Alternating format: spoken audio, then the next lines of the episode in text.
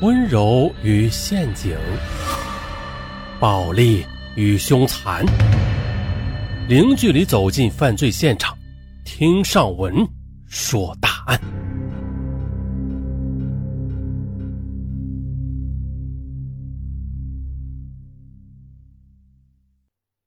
二零零八年九月二十日，北京市第一中级人民法院作出终审判决。北京某大学博士生宋波因故意杀人罪被判处无期徒刑，剥夺政治权利终身。宋波及其家人同时被判赔偿被害人父母四十七万余元。就在几个月前，宋波掐死女友，并将其尸体从十二楼抛下。身为名校博士，他为什么要以这种惨烈的方式结束自己的恋情呢？宋波。一九七八年八月，出生于辽宁锦州的一个农民家庭。十九岁那年，宋波以优异的成绩考入北京某大学车辆动力系，成为村子里有史以来的第一名大学生。大学四年，宋波的生活紧张而单调，每天除了吃饭，他的活动范围仅限于教室和图书馆。辛勤的付出，终于得到了回报。四年后，宋波成为母校机械与车辆工程学院机械设计与理论专业的一名研究生，硕博连读。那研究生的功课不再像本科生那样繁重。蓦然回首，宋波突然发现了，室友们都已经出双入对，卿卿我我了，只有自己依然是形单影只。为了打发难熬的漫漫长夜。性格内向的他，经常去网吧消磨时光，与不认识的异性网友聊天解闷。二零零六年六月二十一日，宋波他迎来了自己的二十七岁的生日。想想自己已近而立之年，不仅没有品尝过恋爱的滋味，甚至连女孩的手都没有牵过呢。宋波的心里是一阵惆怅。那天傍晚，北京的天空。飘起了绵绵细雨，没有生日蛋糕，没有人为他清唱“祝你生日快乐”。情绪低落了宋波来到学校附近的一间网吧，他呢，准备在虚拟的世界里释放心中的郁闷。没多久，一位叫“爱情绝缘体”的女网友出现了，她对宋波说：“自己呢，刚刚和初恋男友分手了，心情糟糕透了。”宋波呢？他便安慰对方说：“对待爱情过分的执着，受伤的只能是你自己。现在，你应该试着忘记对方，忘记过去，让外面淅淅沥沥的小雨，将你心头失恋的愁云冲淡，冲淡，再冲淡。”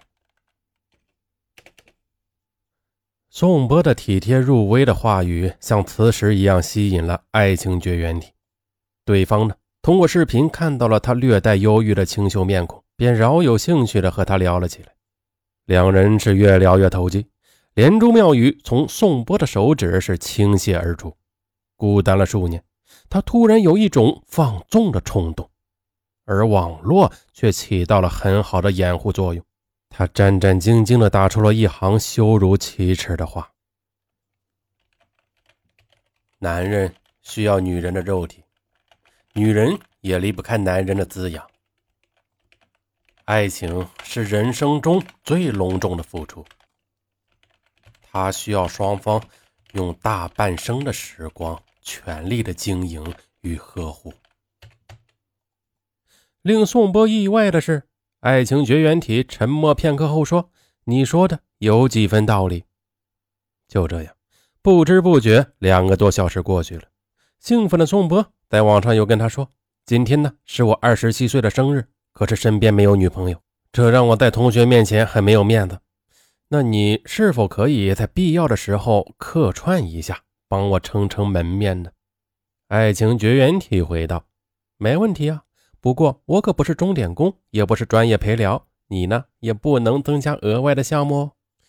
看着这些暧昧的字眼宋波惊讶中，他带着激动。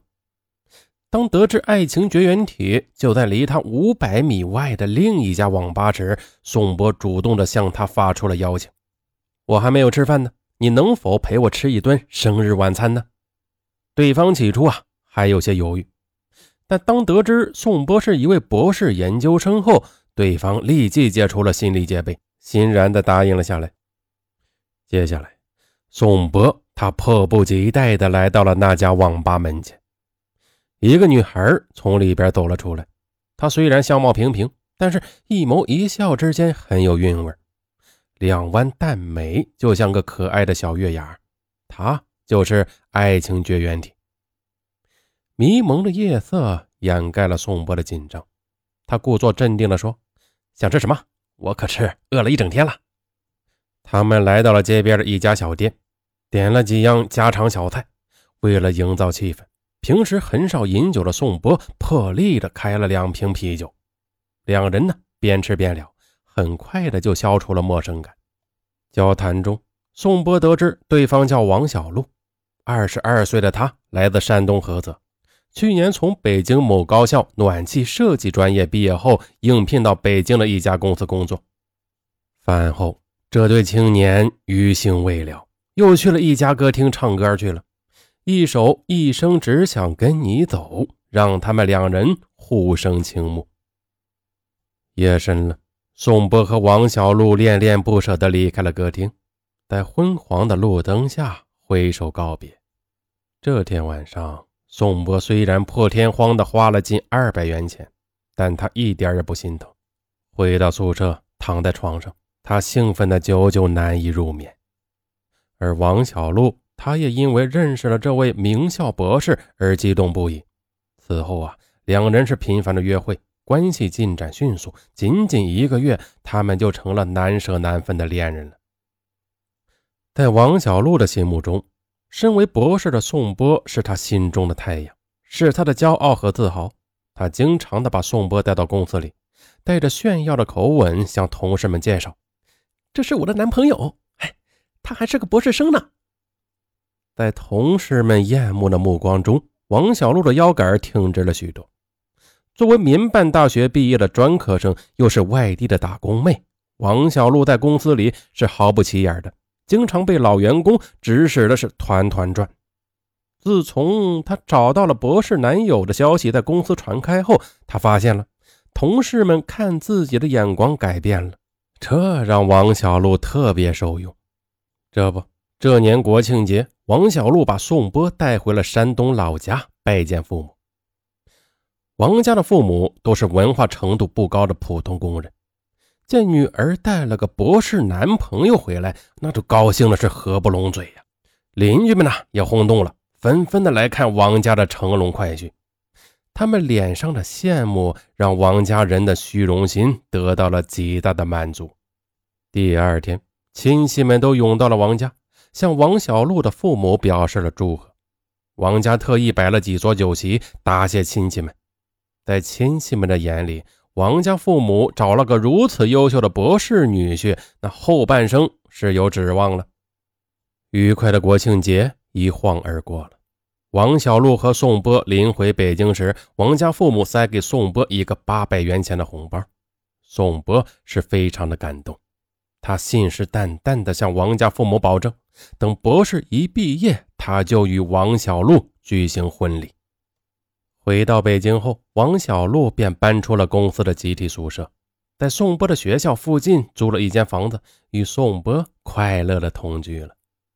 两人一起动手粉刷墙壁，将一个小小的房子布置的是温馨雅致，还在窗台上养了一些花草。搂着王小璐，宋波幸福的说道。小璐，这里是我们爱的花园，我们要好好的经营它。在王小璐的心目中呀，他无论是外表还是才学，都与宋博有着很大的差距。自己呢，必须用爱和女性持有的细腻，才能把他紧紧的给拴住，不让他被别的女孩子给挖走。每天下班回到家，一向远离包厨的王小璐俨然的一个家庭主妇了。只见呀。她系着围裙，对照菜谱，在油烟弥漫的小屋里做宋波最爱吃的东北菜。平时呀，他对宋波更是百依百顺的，言听计从。有一次呢，宋波他随口说他白色的袜子没有洗干净，王小璐觉得自己没有做好，接下来整整两个小时，他把那双白色的袜子是搓了一遍又一遍，直到双手是又红又肿。白袜子上的黄色斑点被清洗得干干净净时，他才停下来。曾几何时，宋波骨子里只是抱着玩一玩的念头与王小璐交往。渐渐的，王小璐的勤劳、温柔、体贴感动了他，让他改变了初衷。他决定把王小璐当做将来的结婚对象。于是呢，他开始带着她去见师长、朋友和家人。那是宋波和王小璐最幸福快乐的一段时光了。黄昏时分，两人常常手挽着手，沐浴着清凉的晚风。他们在校园的小路上漫步，边走边轻轻的私语，那份默契和恩爱是羡煞旁人。